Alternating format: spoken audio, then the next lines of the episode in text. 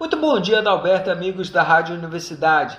Os mercados internacionais fecharam no positivo após a decisão do Banco Central americano em manter inalteradas as políticas monetárias e sinalizar a retirada de estímulos econômicos. No Brasil, a nossa bolsa acompanhou o movimento externo e também com a influência da forte recuperação do minério de ferro na China, com alta de 16,9% o Ibovespa subiu 1,84% aos 112.282 pontos.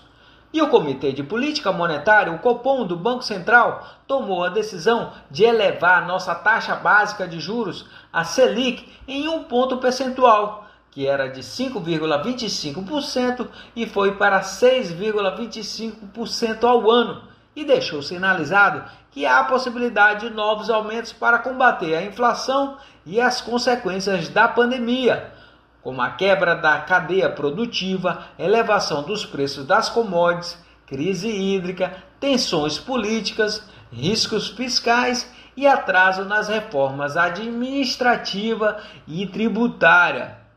O Fundo Monetário Internacional revisou as suas projeções do Produto Interno Bruto, o PIB do Brasil, que em 2021 deve crescer 5,3%, com uma inflação de 5,8%, e a sua relação dívida-PIB estimada em 81,8%, tendo também sinalização que pode haver o superávit primário em 2024. E com sinais de melhora no mercado acionário, os setores que podem retomar movimento de recuperação seriam os de mineração, siderurgia e financeiro. Um bom dia a todos e até mais!